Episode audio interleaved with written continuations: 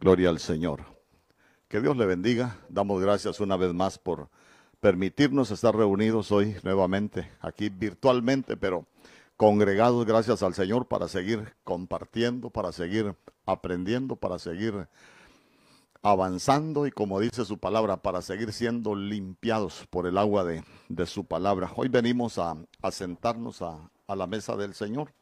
Creo que es algo que nosotros necesitamos aprender a hacer de la, de la manera correcta o de la mejor manera, porque tenemos muchas cosas que son para la tierra, son de la tierra, pero cuando lo hacemos con fe, nosotros vamos agregando lo espiritual y se vuelven, se vuelven señales en el mundo espiritual. Recuérdese que esta semana que estamos comenzando, eh, es el tiempo de, feriado. Yo hablaba con, mi esposa y hemos platicado y, esta semana no vamos a tener actividad, nos vamos a estar reuniendo nuevamente hasta el próximo domingo. Ahí estos días aproveche para visitar a sus familiares. Eso sí le recuerdo, nosotros nos estaremos conectando al retiro que hay allá en, en San Pedro Sula, reunidos se llama también. Entonces ahí usted se puede conectar al canal de Benecer. Usted sabe que ellos están ahí en todas las redes, pues su canal de YouTube está en, Facebook, están en, en, todas las redes donde usted lo pueda, donde usted tenga más accesibilidad para poderlo ver. Creo que sería importante que allí en sus tiempos nos podamos conectar para que nos sigamos alimentando. Entonces recuérdese, venimos hasta el domingo 8, el otro domingo, y vamos a tener nuestras dos reuniones, 9 de la mañana y a las 2 de la tarde, siempre ahí por el Facebook. Lo que sí vamos a tener siempre son los hilos de José, ahí usted se puede comunicar con, con los diáconos portillos, ellos con todo gusto vamos a, a seguir recogiendo lo que son las, las aportaciones, ya sea en víveres, como usted quiera, o como Dios se lo ponga en su corazón, para seguir apoyando a los hermanos que de una u otra manera están pasando necesidad. Eh, también recuérdese que estamos llevando a cabo la intercesión por Zoom todas las noches. Eso sí, no la vamos a detener. La intercesión sí no la vamos a detener. ¿Por qué? Porque el tiempo de oración creo que, que no lo podemos descuidar. Siempre vamos a estar ahí todos los días a las nueve de, de la noche por Zoom. También Recuérdese que es algo que se me olvidaba, el domingo 8 vamos a tener la presentación de niños. Si no hemos orado por sus hijos, ahí nos manda su fotografía, nos manda su nombre completo y nosotros los vamos a poder estar bendiciendo. El 14 de octubre, recuérdese, 14 de octubre, para todos los que están en la doctrina básica, vamos a tener la graduación ya en el templo. Y el 15 vamos a tener nuestras dos reuniones a las 9 de la mañana y a las 2 de la tarde las vamos a tener también en el templo. Ahí nos estamos preparando ya con todas las medidas de seguridad. Queremos que cada uno de los que vamos a asistir seamos conscientes y, que seamos responsables con todas las instrucciones que hay de parte de las autoridades en cuanto a la mascarilla, en cuanto al uso del gel, de todo lo que es la desinfección, hermano, porque creo que es un tiempo donde nosotros necesitamos ser prudentes. Quizás podemos ser valientes, pero muchas veces eh, eh, cuando se es valiente se puede ser impetuoso y eso nos puede llevar a cometer errores. Entonces es bueno ser valiente, pero, pero ser prudente. David cuando, como uno de los grandes valientes de, en la Biblia, cuando se comportó de manera imprudente, estuvo en riesgo hasta de perder su vida.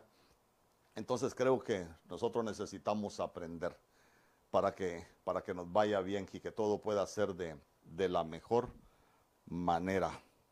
Hoy tengo el privilegio de parte del Señor de, de poder orar por dos parejas de, de, diáconos. Voy a orar por el hermano Javier y su esposa, Javier Herrera y la hermana Emilda Herrera. Ellos van a ser los, o son ya, ya los nombramos ayer en la reunión de diáconos, van a ser los diáconos de, de templo. Ellos van a estar pendientes de todo lo que es templo eh, y también, aparte de todo lo que son las medidas de, bioseguridad, todo, para que todo salga en orden. Fíjese que ayer nos pudimos dar cuenta de que nos decían los de, eh, el enviado de Sinajer que en cuanto a los niños en el templo no hay, no hay restricción, pero que sí, que si llevamos niños a los templos tenemos que ser cuidadosos con todas las medidas de seguridad, que les enseñemos el uso de las mascarillas, la desinfección.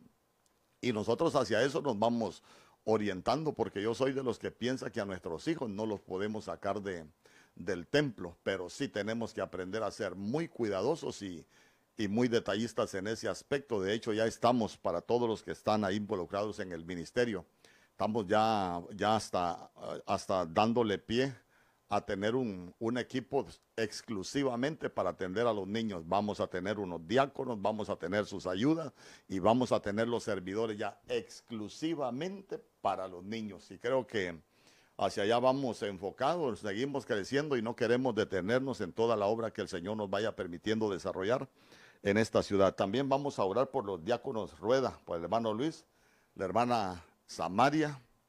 Ellos van a ser los encargados de, el equipo C de servidores.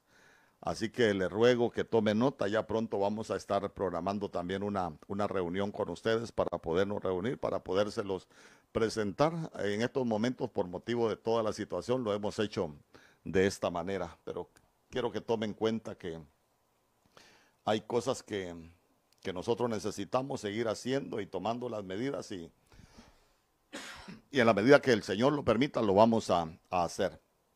Antes de comenzar, yo, yo quiero orar por ellos. Quiero orar por ellos.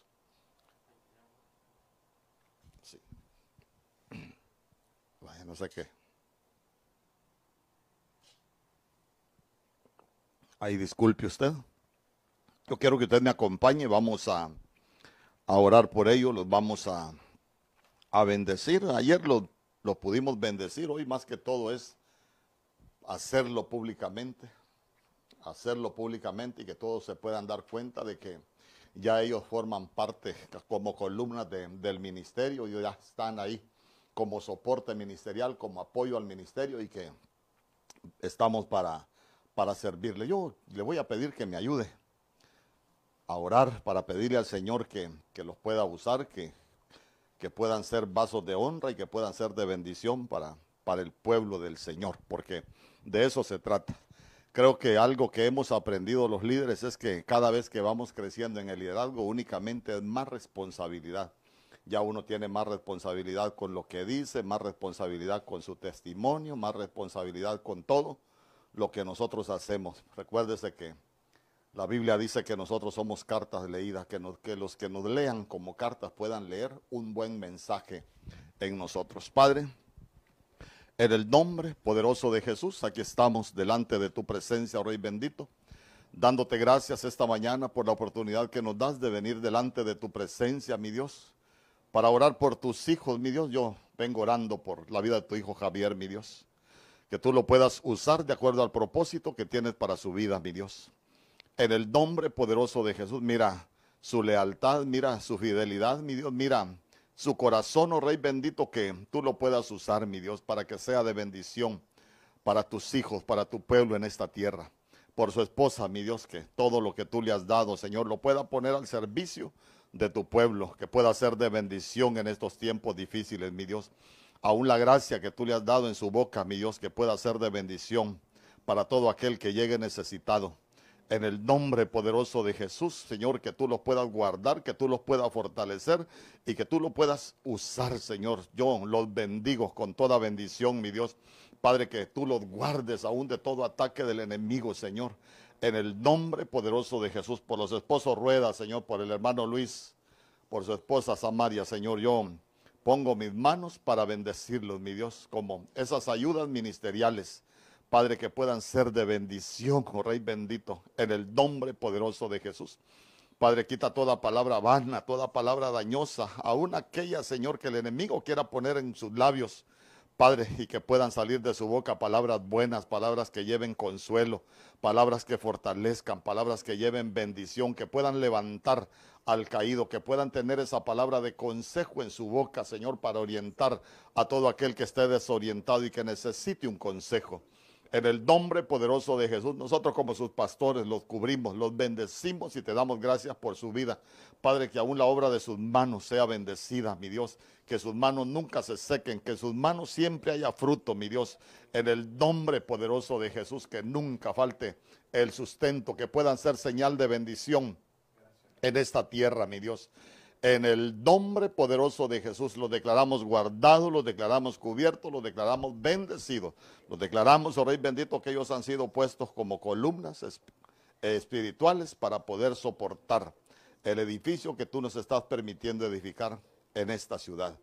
En el nombre poderoso de Jesús, gracias Padre, gracias Hijo y gracias Espíritu Santo. Amén Señor y amén. Gloria al Señor, gloria al Señor. Qué bueno, qué bueno. Quiero que me acompañe a Segunda de Crónicas, capítulo 15, verso 1. Segunda de Crónicas, capítulo 15, verso 1. Hoy venimos a sentarnos a, a la mesa del Señor. Tenemos ese privilegio hermoso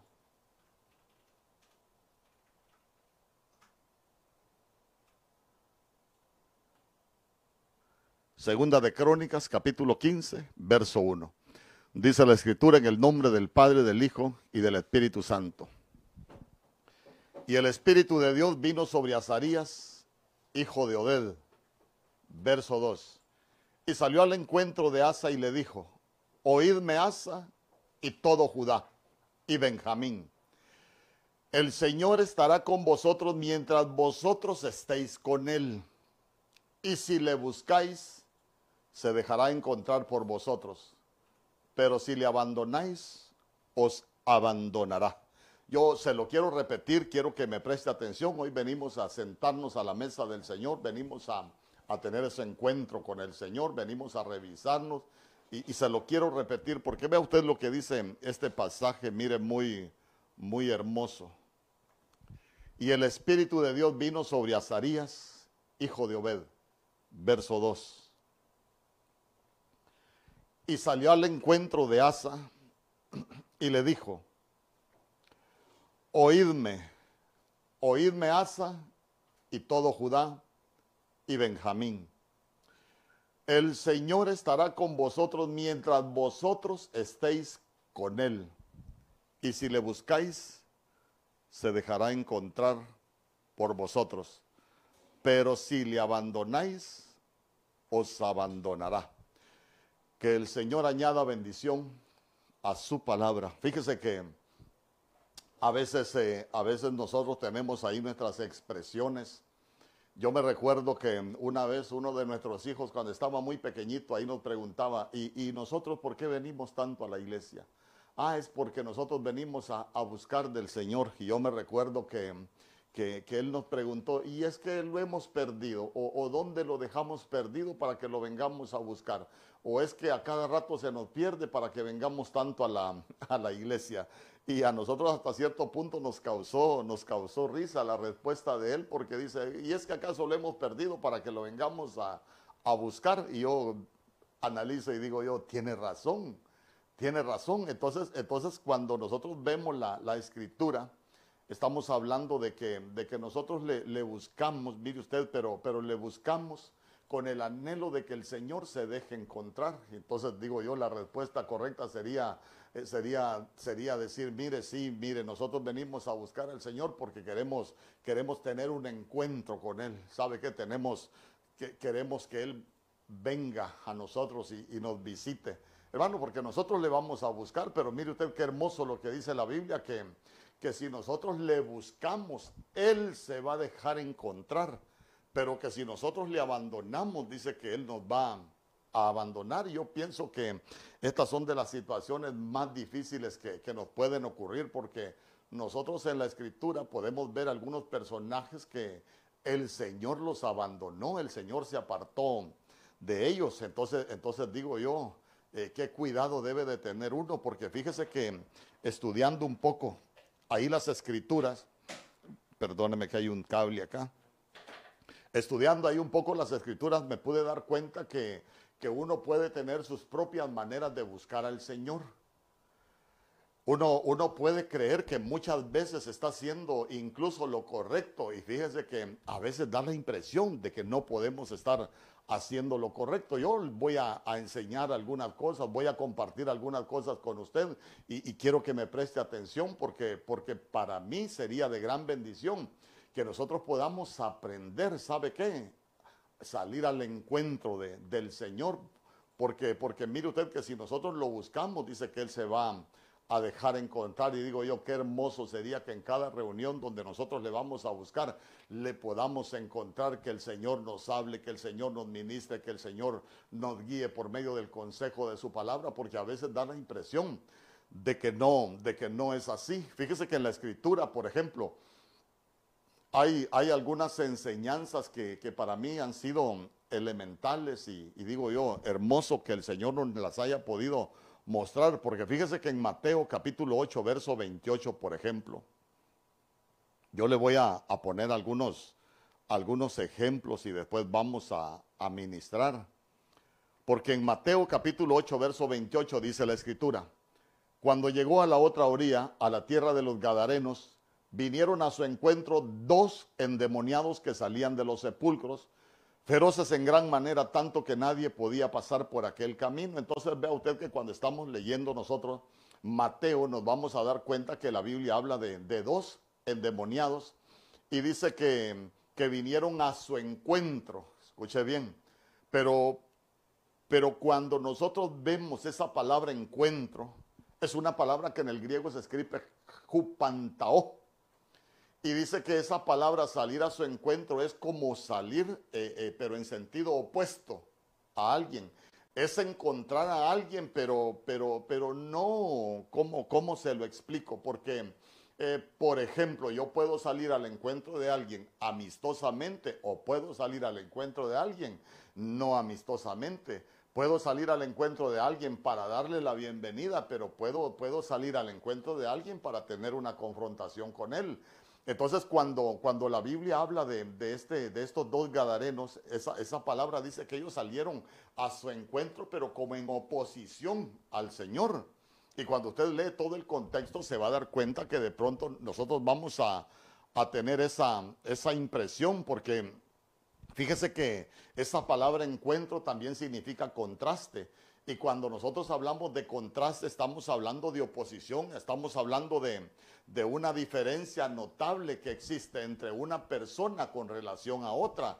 Ah, entonces quiere decir que, que habían diferencias, claro, por un lado iba entrando nuestro Señor Jesús y por el otro lado lo que estaban eran, eran los demonios, entonces vea usted que eran diferencias notables. Entonces quiero dejarle en este punto que ellos salen, pero salen en oposición al Señor. Pero en el libro de Marcos capítulo 5, verso 1, la Biblia dice, Vinieron al otro lado del mar, a la región de los Gadarenos, verso 2. Y cuando salió él de la barca, enseguida vino a su encuentro de los sepulcros un hombre con un espíritu inmundo. Entonces vea usted que aquí ya no está hablando de dos la escritura, sino que está hablando de uno. Cuando, cuando usted ve, hay muchos que, digo yo, a veces son muy ligeros para para dar opiniones en cuanto a la escritura y a veces hay, hay unos que dicen, ah, mire, la Biblia tiene errores porque en Mateo dice que fueron dos, pero en Marcos la Biblia solo dice que fue uno y en Lucas también la Biblia dice que fueron dos. Entonces, ¿fueron dos o fueron uno? Ah, entonces, entonces ahí es donde, donde nosotros necesitamos conocer la verdad, no solo conocer lo que dice la letra, porque vea usted que en Mateo aparecen dos, pero ya aquí en Marcos, ojo, Ojo, en Mateo 2 salieron a su encuentro, pero en Marcos ya solo aparece uno que vino a su encuentro. Pero, pero cuando nosotros estamos hablando acá en el libro de Marcos, escuche bien, ya no estamos hablando de que esa palabra encuentro es jupantao, sino que aquí la palabra encuentro es apantao.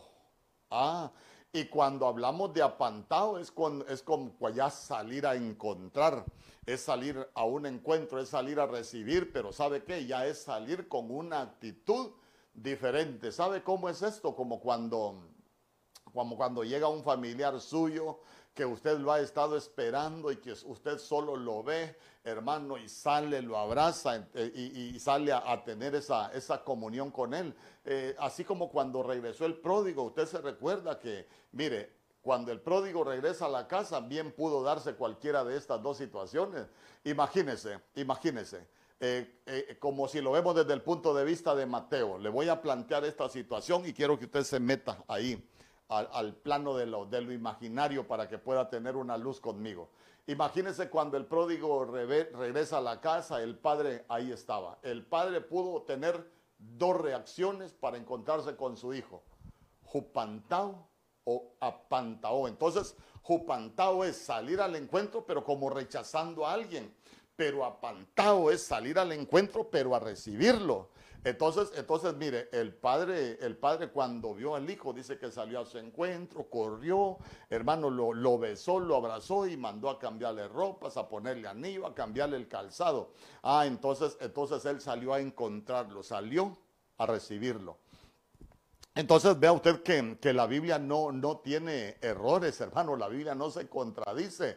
Lo que pasa es que la Biblia lo que nos está enseñando es que originalmente habían dos endemoniados, hermano, que en un inicio los dos están agresivos con el Señor, salen a su encuentro, pero como, como en oposición, como llevándole la contraria.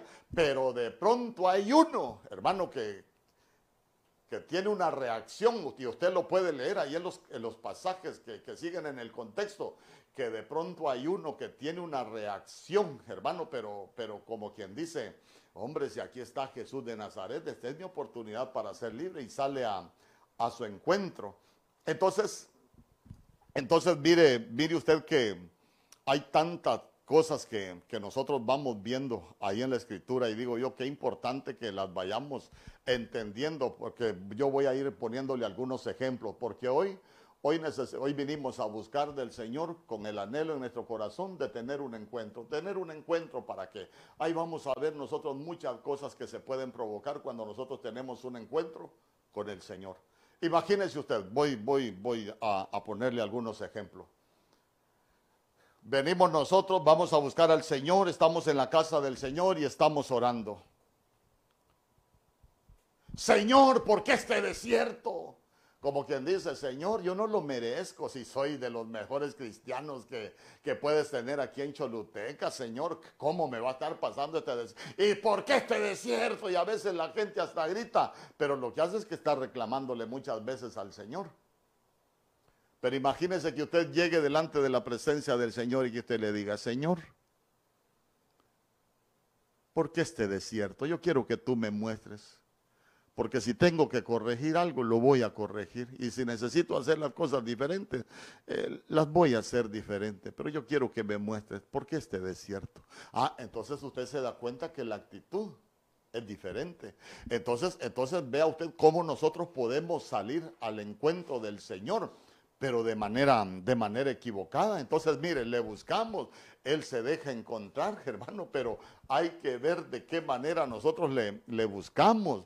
Fíjese que a veces usted puede ver personas, no, no merezco lo que, lo que estoy pasando, antes estaba mejor. Eh, y, sabe usted que muchas veces vamos en oposición al Señor, ¿por qué? Porque el Señor dijo en su palabra, eh, nunca digas que los tiempos de antes fueron mejores, hermano, porque antes estábamos condenados para perdición y ahora aunque estemos pasando desiertos, aunque estemos pasando alguna prueba, nosotros la promesa no es de aquí de la tierra, nosotros la promesa es que un día vamos a estar de nuevo allá con, con el Señor. ¿Sabe qué? Cuando nosotros venimos en oposición al Señor, es como decirle, tus planes están mal. Es como decirle al Señor, te equivocaste, Señor. ¿Sabes qué? Estás cerrando conmigo.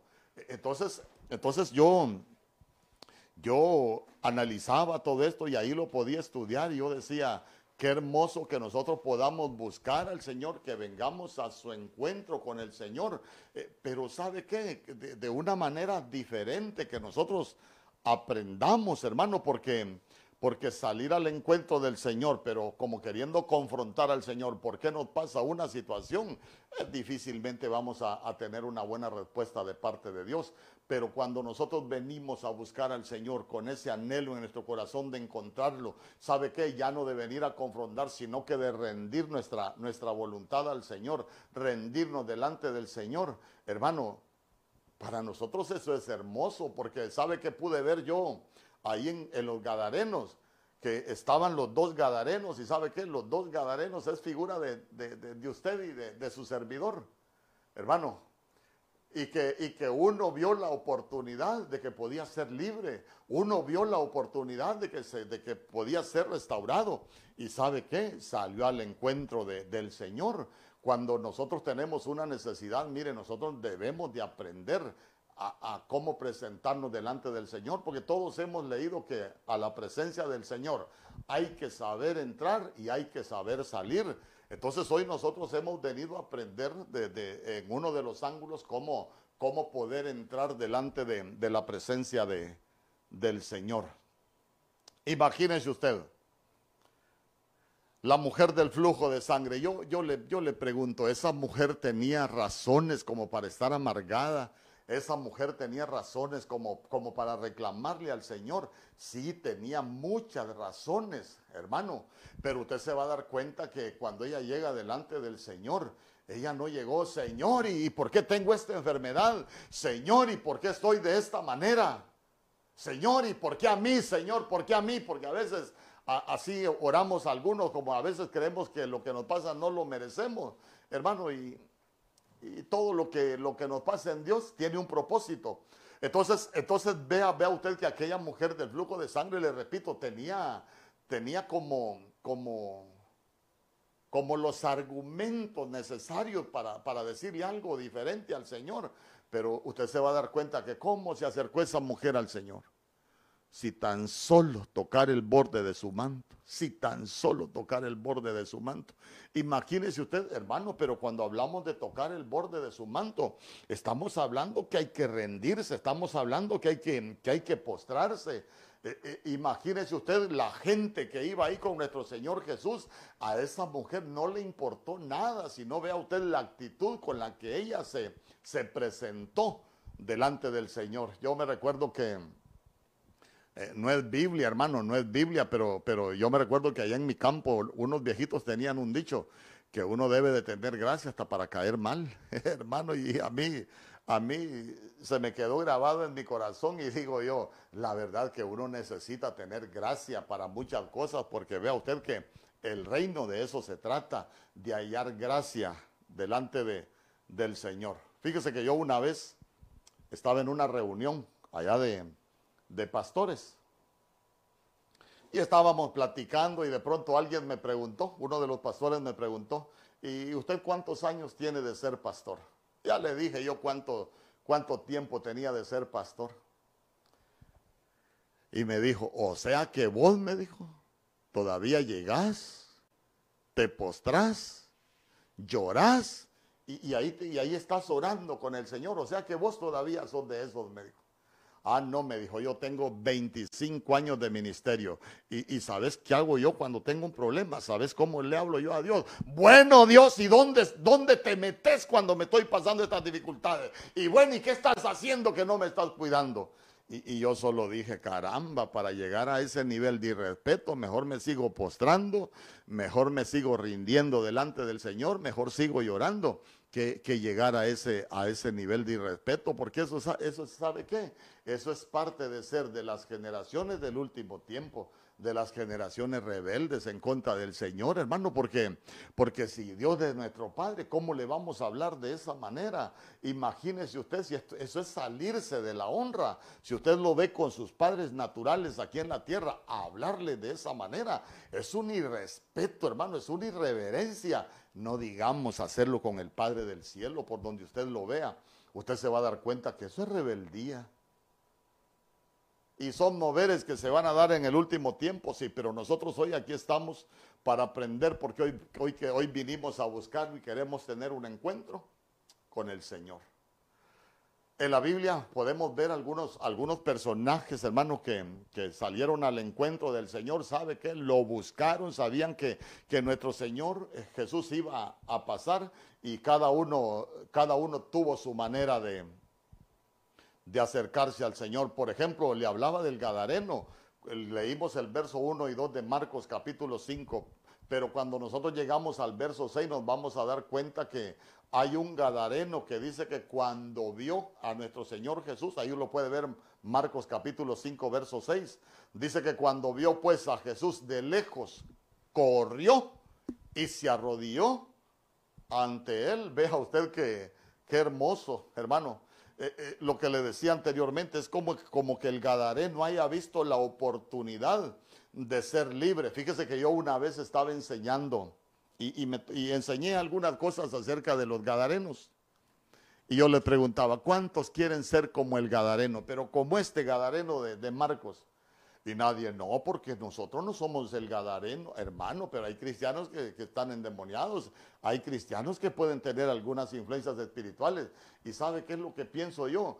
Que todos nosotros necesitamos en una etapa de nuestra vida ser como el Gadareno. ¿Sabe por qué? Porque si nosotros tenemos una necesidad y, nosotros vinimos a buscar al Señor y creemos que tenemos ese encuentro con el Señor, nosotros deberíamos de correr, hermano, ¿sabe qué? Rendirnos delante de Él y decirle, Señor, aquí yo pude ver mi oportunidad de que tú puedes cambiar algo en mi vida. Hermano, pero nosotros necesitamos, mire, saber, saber cómo salimos al encuentro de, del Señor. Entonces, nosotros aprovechamos, volviendo como el Gadareno, eh, para ser limpio, para ser restaurado, para ser sanado. Es que lo que, le, lo que le quiero dejar en su corazón es que nosotros salimos a su encuentro porque nosotros vemos que ahí está nuestra oportunidad, hermano, de poder ser libre de, de muchas cosas. Hay, hay personajes en la escritura que nos dejan una gran enseñanza a nosotros. Y quiero que me acompañe al libro de Juan capítulo 11, verso 20. Juan capítulo 11, verso 20. Entonces Marta, cuando oyó que Jesús venía, salió a encontrarle, pero María se quedó en casa. Ah, entonces, entonces vea usted que estamos hablando de, allá del pasaje donde Lázaro, el capítulo donde Lázaro, donde Lázaro se muere. Entonces vea usted que de pronto tenemos una Marta que dice que salió a encontrar, salió al encuentro de, nuestro Señor Jesús. Hermano, pero, pero nosotros, mire, Marta y María nos enseñan acerca de lo que yo le he estado enseñando en este momento. Porque, porque cuando, cuando Marta llega delante de la presencia del Señor, cuando sale a encontrarlo en, ahí en Juan capítulo 11, verso 21, y dice, dice la Biblia, y Marta dijo a Jesús, Señor, si hubieses estado aquí, mi hermano no se había muerto. Imagínese usted cómo habla un turbado, cómo habla un cargado. Hermano, un cargado, un turbado no habla igual, igual que alguien que está en paz. Ah, eh, no habla igual, que alguien que, tiene aquella, aquella paz interior. Usted sabe que la Biblia dice que de la abundancia del corazón habla la boca y, de qué, qué, abundaba en el corazón de, de Marta. Hermana, estaba cansada, estaba fatigada, estaba trabajada. ¿Sabe qué? Es una mujer que de pronto nosotros vemos que que estaba así como amargada porque se fijaba ya en los demás, andaba juzgando, ya no se deleitaba lo que hacía, no, no se gozaba. Entonces cuando ella sale al encuentro del Señor, Señor, si hubieses estado aquí, mi hermano no habría muerto. ¿Y qué le contestó nuestro Señor Jesús? Tu hermano resucitará. Ah, yo sé que resucitará en la resurrección en el día postrero. Ahí lo puede leer usted en la Biblia. Mire, hasta sabía Biblia, hermano, pero sabía, conocía la letra, pero ¿sabe qué? Salía al encuentro del Señor, pero Marta es, uno, es un ejemplo de, de esa iglesia que puede salir al encuentro del Señor, pero en oposición al Señor. Hermano. Pero en el verso 32, Juan 11, 32, hablemos de María también. María cuando llegó donde estaba Jesús, al verle se postró a sus pies, diciéndole, Señor, si hubieses estado aquí, mi hermano no habría muerto, o no habría muerto mi hermano. Las dos dijeron lo mismo, pero con diferente tono. Y como dice mi pastor, el tono da la música.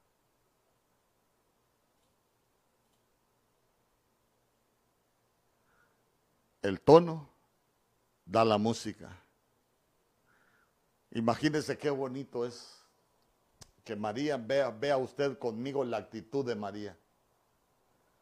Llega al encuentro del Señor, sale a buscarlo, llega donde Él está y, cuando, cuando lo ve, dice que se postró a sus pies y le dijo exactamente lo mismo que le dijo María.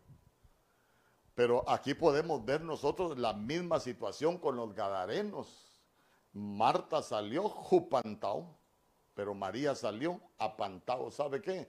A tener ese encuentro con el Señor, a recibirle, a hablarle de su necesidad, pero de una manera, de, una manera diferente. ¿Sabe usted que, que, María cuando está delante de la presencia del Señor lo que hace es que se pone a llorar? Y, y, no solo ella, sino que dice que hasta los que iban con María. Y yo le pregunto, ¿por qué no pasó lo mismo con Marta? Porque vea usted que son dos posiciones completamente diferentes de cómo el cristiano puede salir al encuentro del Señor. ¿Por qué? Porque María lo que nos enseña de aquel cristiano que sale a buscar al Señor, sale al encuentro del Señor, pero cuando le encuentra le presenta su petición. Hermano, es algo difícil, pero no llega a reclamarle, no llega a justificarle, solo llega a hablarle de la necesidad que tiene y, mire, se postra, hermanos, aquellos cristianos que lloran, que gimen, que claman delante de la presencia del Señor. Y, mire qué tremendo, ¿por qué? Porque con Marta el Señor lo que se puso fue prácticamente, Marta se puso a discutir prácticamente con el Señor. Eh, pero con María, la Biblia dice que nuestro Señor Jesús se estremeció en espíritu y se conmovió. Ah, entonces mire usted que dependiendo la actitud cómo nosotros nos presentemos delante del Señor, es que el Señor, el Señor lo podemos estremecer, hermano, ¿sabe qué? Moverlo a, que se conmueva, ¿sabe qué? Podemos provocarle así que, que su espíritu se, se conmueva. Eh, me gustaba mucho, dice que es como inquietar Hermano, que dependiendo nuestra inquietud, nosotros vamos, dependiendo nuestra, nuestra, nuestra manera de salir al encuentro del Señor, nosotros lo podemos inquietar para que Él actúe a nuestro favor. O podemos lograr, ¿sabe qué? Que Él no actúe a nuestro favor. Ya no depende del Señor, muchas veces depende de, nosotros con la actitud con que nosotros le buscamos al Señor. Porque después de que María llora, los que iban con María se ponen a llorar, se estremece el espíritu, se conmueve nuestro Señor Jesús y le pregunta, ¿dónde lo pusiste? Ah, mire usted qué pregunta más hermosa. ¿Dónde lo pusiste? Señor, ven y ve. Y la Biblia dice, y Jesús lloró. Hermano, vea usted que que por la manera en que nosotros nos presentamos delante del Señor, nosotros lo podemos hasta conmover. Porque le repito, María es figura de la iglesia. Marta es figura de la iglesia. Marta es figura de la iglesia que sale al encuentro del Señor para reclamarle. Eh, pero María es figura de la iglesia que sale al encuentro del Señor, para, pero para presentarle una petición, eh, para, para rendirse delante del Señor, para derramar su alma delante del Señor. ¿dónde lo pusiste? Señor, ven y ve. Cuando usted ve la, descripción del sepulcro, porque todo para nosotros tiene una enseñanza, nada fue escrito de más ni de menos en la Biblia. Dice que el sepulcro era una cueva. Hermano, cuando nosotros hablamos de una cueva, estamos hablando de un lugar de tinieblas, estamos hablando de un lugar de inmundicia y dice que tenía una piedra puesta encima. Hermano, cuando nosotros hablamos de, una piedra, usted sabe que la roca es Cristo, pero a veces nosotros podemos tener una piedra, encima, pero como carga, una piedra que nos puede estar destruyendo, una piedra que nos puede estar encerrados, que nos puede tener detenidos, una piedra que no nos deja avanzar, que nos tiene como encarcelados, hermano. Y nuestro Señor Jesús, ¿qué fue lo que dijo? Quiten la piedra, quitad la piedra. ¿Sabe que cuando usted revisa acerca de, las órdenes que él empieza a dar, hermano, quitar la piedra de una tumba en ese tiempo era terminantemente prohibido. No estaba permitido hacerlo. Ah, entonces nosotros aprendamos, hermanos, si, si nadie la puede quitar una piedra, Jesús sí puede. Ah, tal vez esa piedra te tiene encarcelado, piedra, véalo como un problema, como un estorbo, te tiene encarcelado, te tiene detenido, ahí te tiene aprisionado. Solo hay uno que puede dar la orden de que te quiten esa piedra y ese se llama Cristo Jesús nuestro Señor puede quitar todo obstáculo, puede quitar todo aquello que te tiene encarcelado, todo aquello que te tiene detenido, todo aquello que te tiene ahí metido en la cueva. Ah, entonces, entonces sale Marta cuando dice, quiten la piedra, ya sale Marta. Voy a parafrasear por lo que le quiero enseñar. Ya sale Marta. ¿Y para qué van a quitar la piedra, Señor? Si ese ya lleve. ¿Ah? ¿Sabes qué, Señor? Es de cuatro días como, como, que, como que María estaba con el anhelo de que su hermano este, sabía que estaba Jesús, hermano, sabía que el Señor es un Dios de imposibles, que puede hacer cosas que, que nosotros no podemos hacer, que ni aún los médicos pueden hacer, que nadie puede hacer, pero que nuestro Señor, cuando nosotros tenemos ese encuentro con Él, Él sí lo puede hacer. Pero, pero vea usted que ya sale Marta, Señor, y, como quien dice, ¿y para qué? Si ese ya lleve, ese ya está podrido. ¿Sabe qué? Es como cuando nosotros tenemos situaciones que, no, si el médico dijo, ya no hay nada que se pueda hacer. Ya esto, esto no tiene cura. Ya este no tiene remedio, ya esto no tiene solución, ya esto es imposible, ya aquí, aquí ya, ya nada, nada, no hay nada que, que se pueda hacer. Está podrido, Señor, está podrido. Eso ya no sirve para nada. Nadie puede hacer nada por él. ¿Y qué respuesta le dio nuestro Señor Jesús? No te he dicho que si crees, verás la gloria de Dios. Hermano, nosotros necesitamos hoy, esta mañana, salir al encuentro de nuestro Señor. Pero ¿sabe qué? salir a ese encuentro no para, para reprocharle, no, sino que nosotros salgamos este a su encuentro esta mañana, pero que nosotros podamos ver que tenemos una oportunidad, hermanos, y su palabra dice que sus misericordias son nuevas cada mañana. Yo te vengo a decir de parte del Señor, esta es una mañana donde el Señor hará misericordias nuevas para sus hijos, para todos aquellos que lo vengan a buscar, que vengan con ese anhelo en su corazón de tener un encuentro con el Señor. ¿Sabe qué? de ver la oportunidad que sean abiertos nuestros ojos espirituales esta mañana y que nosotros en Él podamos ver una necesidad, hermano, que todo aquello que nosotros no hemos podido cambiar, hermano, de aquello que para los hombres es imposible, aquellos que ni los médicos pueden hacer, que nosotros vengamos a encontrarle y que nosotros como el gadareno de Marcos podamos ver en una oportunidad que el Señor esté enfrente de nosotros y Él nos puede sanar, Él nos puede liberar, Él nos puede restaurar, que Él puede cambiar todas aquellas cosas que nosotros no hemos podido cambiar. Hermano, que podamos ver aquel Jesús que ha dicho que si nosotros le creemos, vamos a ver su gloria. Con ese anhelo en nuestro corazón vamos a alcanzar muchas cosas en Dios. Pero despójate de todo aquello de Marta. Y hay que rendirnos delante del Señor porque Marta es negativismo. Marta es pesimismo. Pero María es esperanza, es fe. Es el anhelo que nosotros tenemos en nuestro corazón de venir al encuentro, salir al encuentro del Señor, encontrarnos con Él, confiados en que hay cosas que solo Él las puede cambiar. ¿Cuántos dan gloria a Dios? Ahí en su casa. ¿Cuántos dan gloria a Dios? Hermano, porque no hay nada imposible para Dios. Dígase para usted mismo. No lo diga para nadie más. No hay nada imposible para Dios. Tal vez la situación que estás viviendo es difícil. Tal vez la situación que estás viviendo es complicada. No hay nada imposible para Dios. En Lucas capítulo 17, verso 11.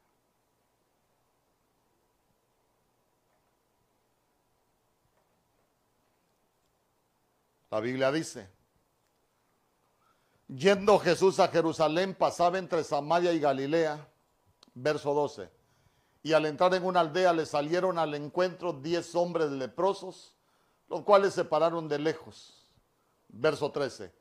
Y alzaron la voz diciendo, Jesús Maestro, ten misericordia de nosotros.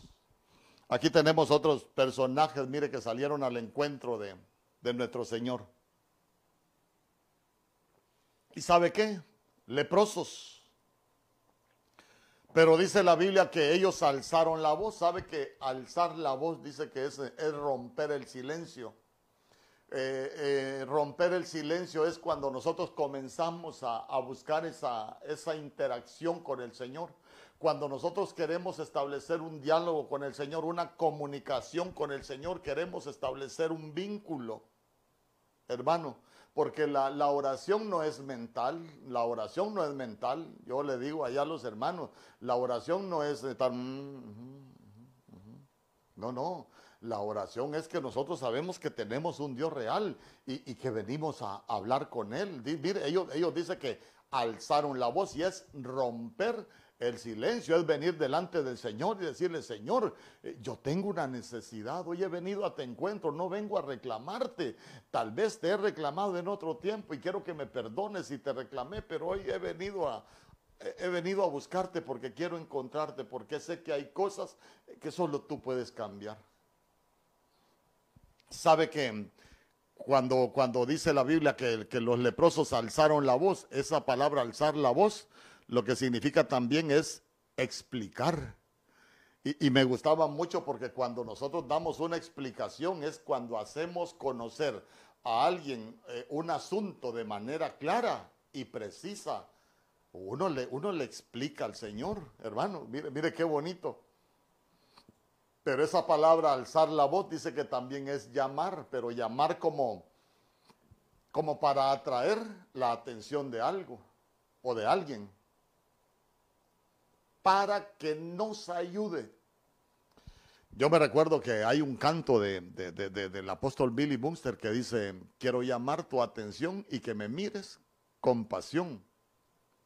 Hermano, y digo yo, qué bonito es que nosotros alcemos la voz, que llamemos la atención del rey y, que aunque esté allá en otros asuntos, espérenme, espérenme. Allá hay uno que salió a mi encuentro, que, que está alzando la voz, que está llamando mi atención, que ha roto ese silencio, que quiere establecer un vínculo conmigo ahí con su oración. Y digo yo, qué bonito, hermano. Eso es hermoso pero a veces nosotros no, no, sabemos cómo, cómo, ir al encuentro del Señor. Pero mire, hoy, hoy estamos aprendiendo. Sabe que cuando nosotros hablamos del leproso, por ejemplo, el leproso estaba obligado a vivir aislado. Hermano, estaba obligado a vivir alejado de los demás, debía de vestir ahí sus propias vestiduras de color negro, sabe que estaba obligado a llevar una campanita, tenía que irla sonando y además de eso tenía que ir gritando, inmundo soy, inmundo soy, inmundo soy, porque cuando nosotros hablamos de la lepra, si nosotros lo vemos espiritualmente, la lepra es inmundicia, la lepra es corrupción de la carne, la lepra es, hermano, es una enfermedad que afecta la visión, que afecta el oído. Hermano, cuando se afecta el oído no se puede escuchar la voz de Dios, cuando se afectan los ojos se pierde la visión del Evangelio, porque vea usted, eso es lo que provoca el pecado, eso es lo que provoca la corrupción de la carne, eso es lo que provoca la lepra espiritual. Hermano, pero, pero, pero ¿sabe qué? Si nosotros vemos los leprosos, ellos no se sentían dignos de acercarse al Señor, es más, por la lepra, ellos no se podían acercar. Pero, pero vea usted, ¿para qué alzaron la voz? ¿Para qué rompieron el silencio? Ellos no llegaron a justificarse, Señor, no merecemos esta lepra. No, ellos alzaron su voz, salieron al encuentro del Señor. ¿Y qué le decían? Jesús, Maestro, ten misericordia de nosotros. Usted se va a dar cuenta que ellos no le dijeron, Señor, sánanos. Señor, aquí estamos, somos leprosos, somos inmundos, Señor. Aquí estamos junto al camino, tirados, Señor, pero no, no, no, ellos, ellos solo tenían una petición. ten misericordia de nosotros. Y vea usted que el Señor les hizo misericordia. No voy a hablar de todo lo demás que pasó, porque quiero enfocarme en cómo salimos al encuentro del Señor. ¿Cómo buscamos nosotros ese encuentro con el Señor? Eh, para reclamarle o, o, para presentarle una petición, rendirnos delante de Él. Mire, alzar nuestra voz, establecer ese vínculo de comunicación con el cielo para que el Señor nos pueda escuchar. Porque vea usted que, que los leprosos solo buscaban misericordia. ¿Sabe qué? Cuando nosotros, eh, misericordia es eh, las miserias nuestras, hermanos, lo, que no sirve. Y, sabe qué? Que el Señor, que el Señor dice que, que, que amó, las amó hacer misericordia al pueblo. Hermano, que el Señor pueda amar, hacernos misericordia, aunque quizás no lo merecemos, pero que no es por nosotros, sino que por Él. En Mateo capítulo 15, verso 22.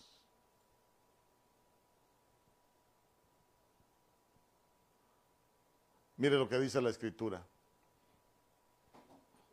Una mujer cananea de las inmediaciones salió a su encuentro, gritando, Señor, hijo de David, ten compasión de mí. Mi hija sufre terriblemente por estar endemoniada. Yo le estoy leyendo la Biblia al día. Pero vea usted que aquí tenemos una mujer cananea. Dice que de las inmediaciones salió de su encuentro gritando, Señor hijo de David, ten compasión de mí, mi hija sufre terriblemente por estar endemoniada. Voy a enfocarme, le repito, tantas cosas que podríamos hablar, pero si no, no terminamos. Salió a su encuentro. Repita ahí conmigo, salir al encuentro. Pero vea usted que esta mujer tenía una petición y, el problema no era en sí de la mujer. El problema quien lo tenía era, uno de, era una, de, una hija suya. Y, y, la hija era la que estaba sufriendo, la hija. Entonces vea usted que eh, como los padres muchas veces salimos al encuentro del Señor para clamar por nuestros hijos. Sabe que cuando esa mujer le dijo está endemoniada, en el original dice está ejercida por un demonio. Estar ejercida por un demonio es como que si dijera, quien tiene el control de ella son los demonios, quien ejercen autoridad sobre ella son los demonios. Pero yo aquí vengo, Señor, aquí vengo, eh, Señor, ten compasión. Y entonces empieza el diálogo ahí con los discípulos. Y, fíjese que, y fíjese que algunas versiones dicen, despídela. Esta mujer viene gritando, despídela. Pero, pero fíjese que en el original esa palabra, despídela, significa muchas cosas y entre varias acepciones también significa que los discípulos le dijeron, atiende a esa mujer que viene gritando tras nosotros, como quien dice, señores, ahí viene esa mujer gritando, atiéndela. Entonces, entonces mire qué bonito porque tiene sentido, porque nuestro Señor Jesús les dijo, a mí me han enviado solo a las ovejas perdidas de Israel. Entonces, entonces cuando aquella mujer dice que escuchó, no, yo no vine a ellos, yo vine a las ovejas perdidas de Israel, porque esa mujer no era ni tan siquiera del pueblo de Dios, pero ¿sabe qué? Esa mujer vio que nuestro Señor Jesús pasaba, lo fue a buscar, ¿sabe qué? Ella vio su oportunidad. Hermano, mire, mire qué manera tan hermosa que nos enseña alguien que en ese momento no era ni tan siquiera pueblo de Dios, pero cómo se acercó al Señor, qué actitud tan hermosa tuvo para salir al encuentro del Señor. A mí, dijo el Padre, en el original dijo, a mí el Padre me ha enviado a las ovejas perdidas de Israel.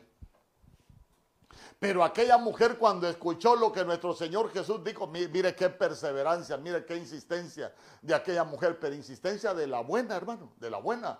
¿Por qué? Porque porque cuando escuchó que el Señor dijo que él había sido enviado a las ovejas perdidas de Israel, dice que aquella mujer vino y se postró. ¿Sabe que esa palabra postró ahí lo que significa es proscuneo? Mire usted, sabía de adoración, sabía cómo adorar al Señor. Y cuando lo adoró le dijo, socórreme Señor,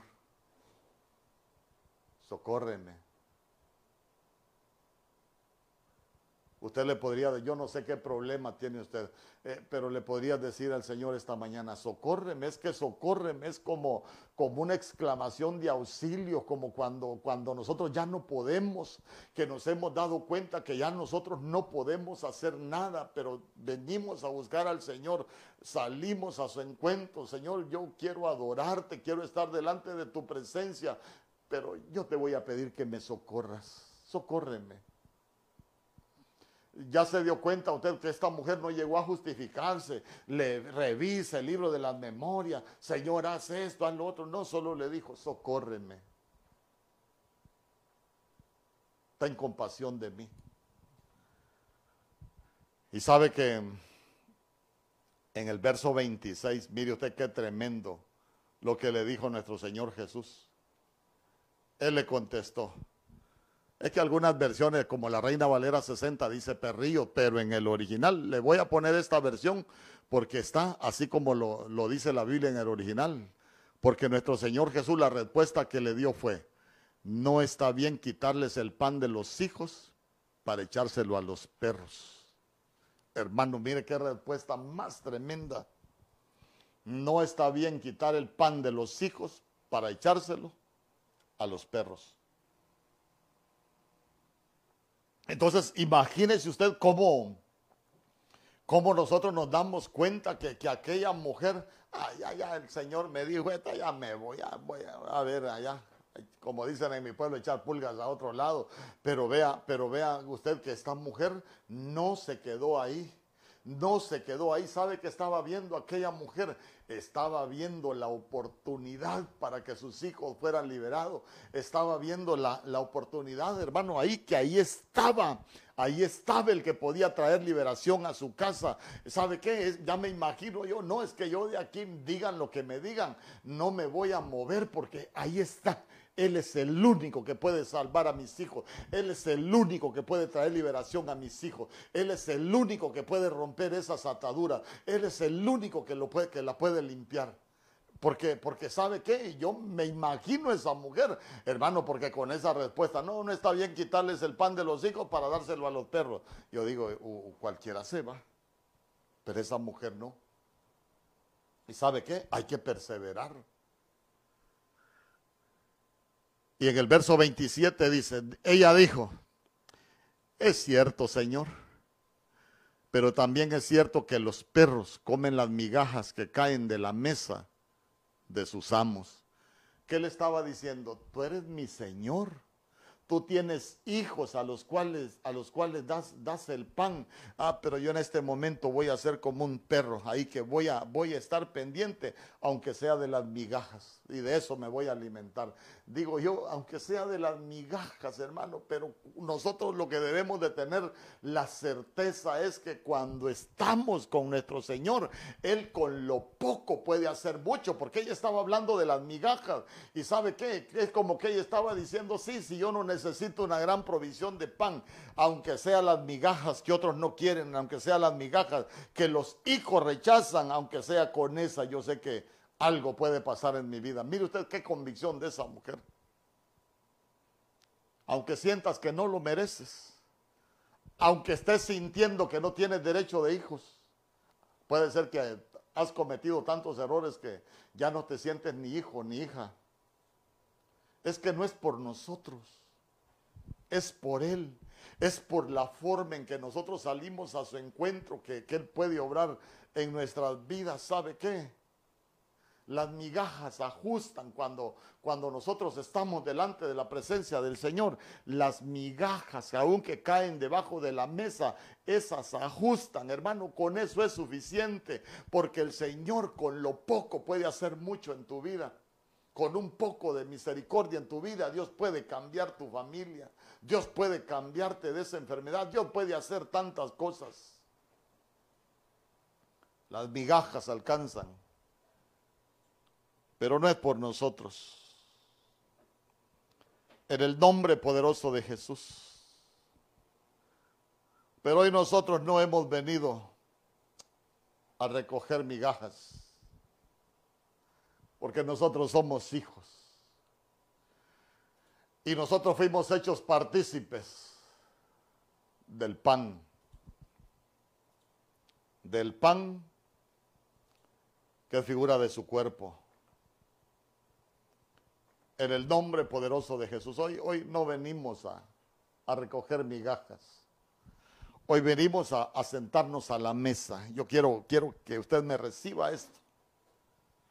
Aquella mujer sabía que las migajas le bastaban. Pero nosotros somos hijos. Y nosotros fuimos hechos partícipes del pan, no de las migajas. Porque nosotros fuimos hechos partícipes de su cuerpo. Ese cuerpo que fue molido por usted y por mí. Por tus pecados y por mis pecados. Por tus transgresiones y mis transgresiones. Por tu iniquidad, mi iniquidad. En el nombre poderoso de Jesús. Y siempre guarda esto en tu corazón al encuentro del Señor. Señor, vengo a buscarte, quiero encontrarte. Pero no vengo como Marta, no vengo como el Gadareno de Mateo. Vengo como aquel Gadareno de Marcos que se postró delante de ti, porque tú eres mi oportunidad, tú eres el que me puede librar, tú eres el que me puede sanar porque Él llevó todas nuestras dolencias, Él llevó nuestras enfermedades. El precio de nuestra libertad lo pagó en la cruz. Y sabe que hoy nosotros hemos venido a hacernos partícipes del pan de ese cuerpo.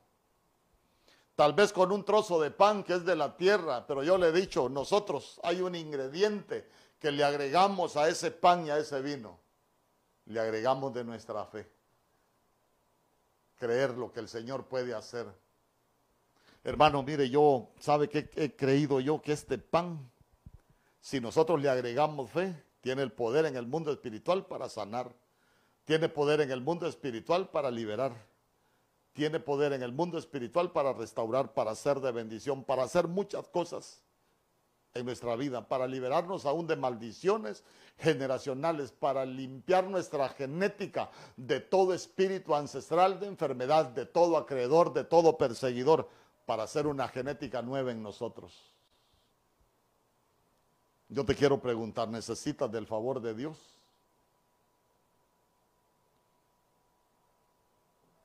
¿Necesitas del favor de Dios? viniste a buscar esta mañana al Señor,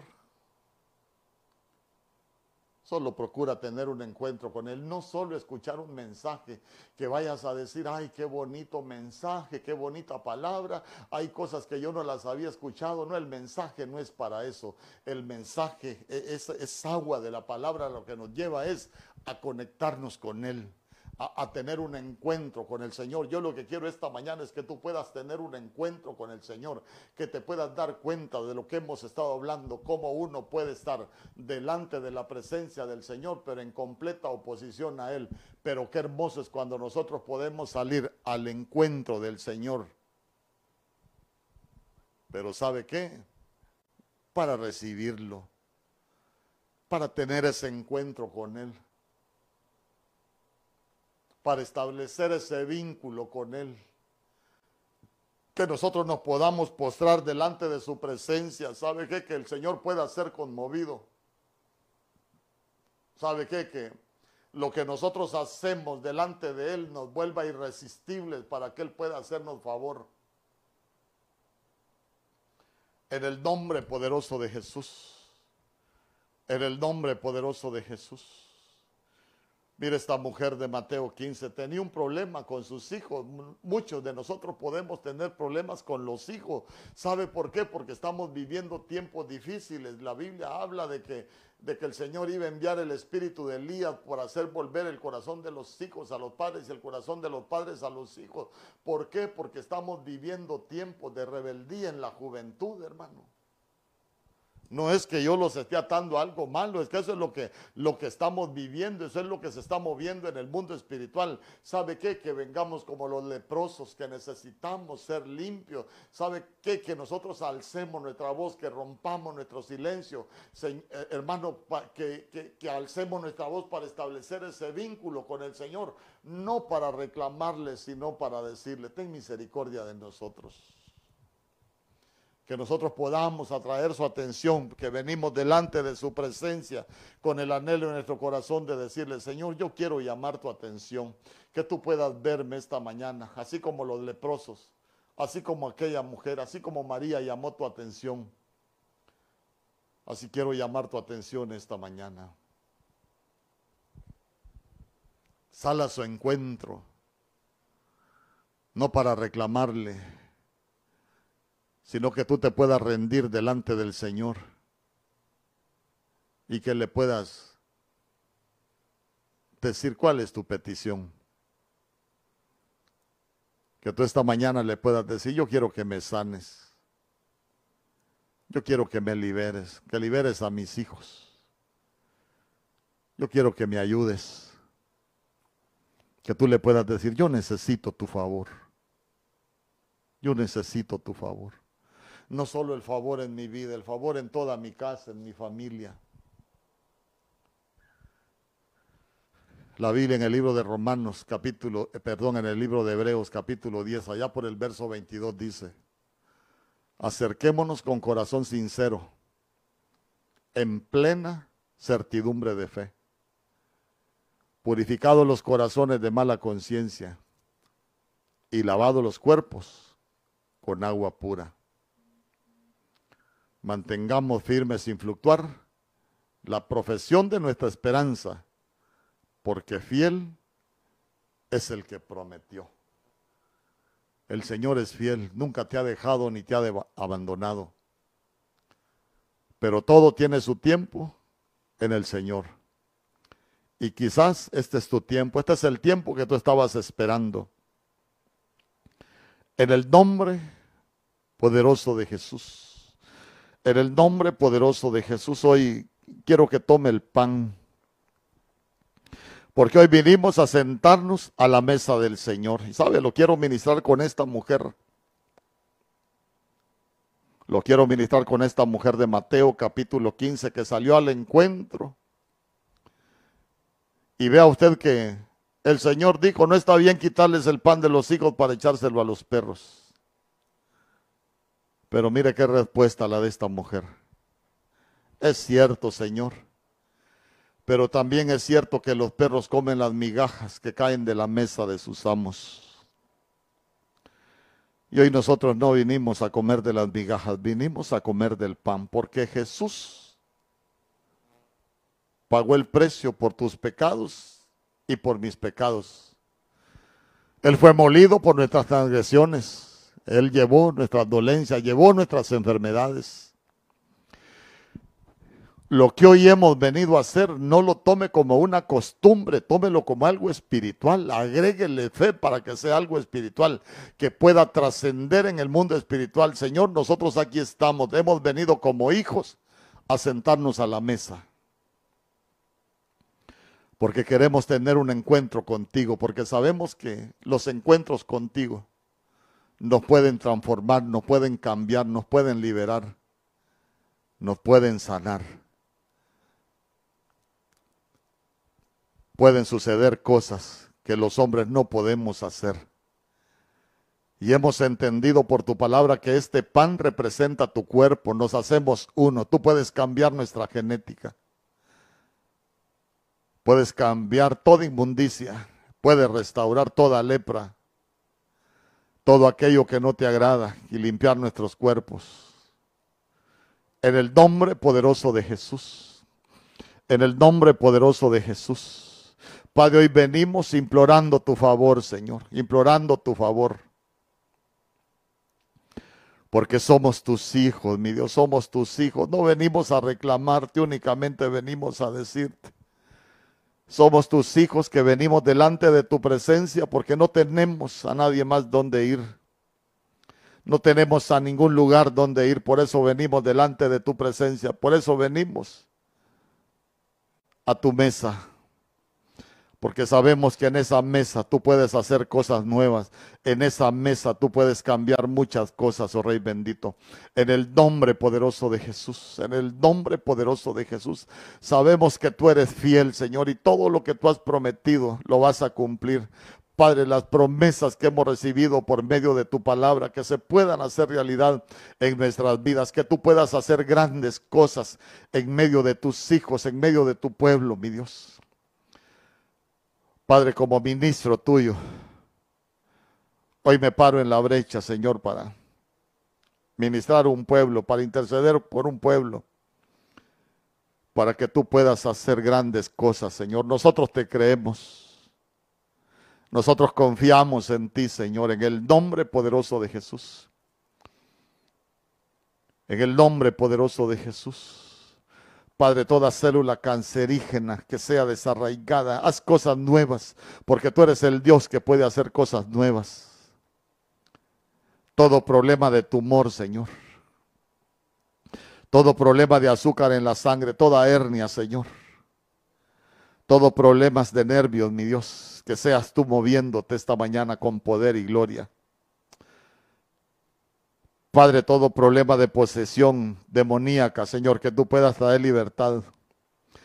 De toda atadura de vicio, Señor, que tú puedas cortar toda coyunda, podrir todo yugo quebrantar toda cadena, cobrar toda atadura, abrir puertas de cárceles, de tristeza, de depresión, de pobreza, de miseria, de todos aquellos que están encarcelados, que puedan salir esta, esta mañana en el nombre poderoso de Jesús. Padre, que al comer del pan, tú puedas obrar maravillosamente y hacer cosas nuevas en medio de tu pueblo. Puede comer del pan.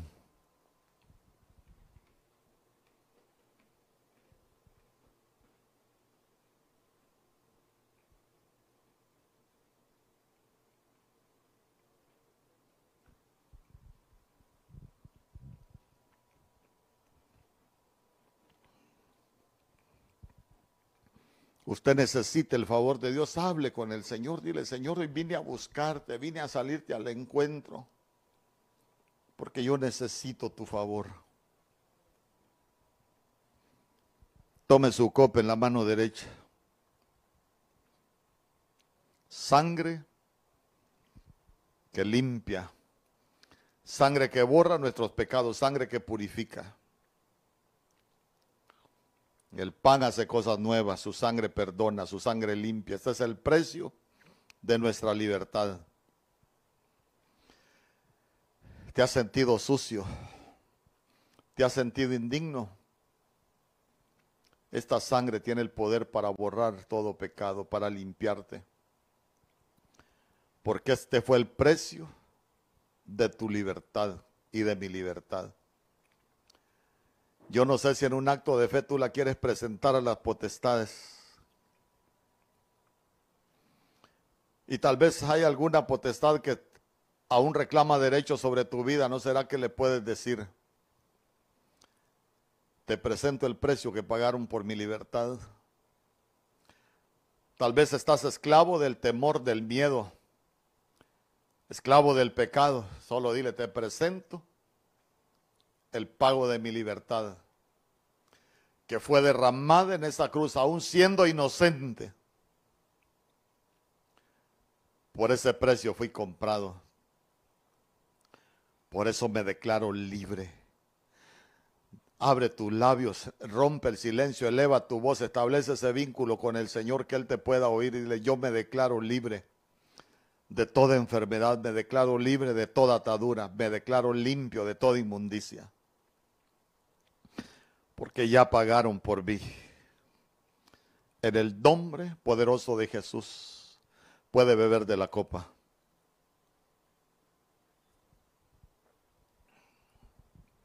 Solo dígale al Señor, yo te doy gracias. Te doy gracias con todo mi corazón. Hoy nos hemos venido a sentar a tu mesa, pero no es una mesa cualquiera. En el nombre poderoso de Jesús, que así como me diste este rema mi vida, oh Dios, esta noche, que así esta palabra pueda cobrar vida en cada uno de tus hijos, que no se quede en un simple mensaje, mi Dios, que se vuelva un rema, que pueda transformar vidas, que pueda llevar liberación, que pueda llevar sanidad, que pueda llevar restauración. En el nombre poderoso de Jesús Te damos gracias, oh Rey bendito, porque tú viniste a amar nuestras miserias, a favorecernos. Por eso te damos gracias, porque aún sin merecerlo, mi Dios, aún sin merecerlo, aún siendo inocente, tú pagaste el precio de nuestra libertad. Gracias por ese cuerpo que fue molido en la cruz. Gracias por esa sangre que fue derramada. Gracias, oh Rey bendito. ¿Cómo pagar tanto favor? Pero te damos gracias con todo nuestro corazón. Gracias, Padre. Gracias, Hijo. Y gracias, Espíritu Santo. Vamos a contar tus maravillas. Daremos testimonio de lo que tú estás haciendo en medio de tu pueblo. Gracias por ese favor inmerecido. Gracias por tu misericordia. Amén, Señor. Y amén.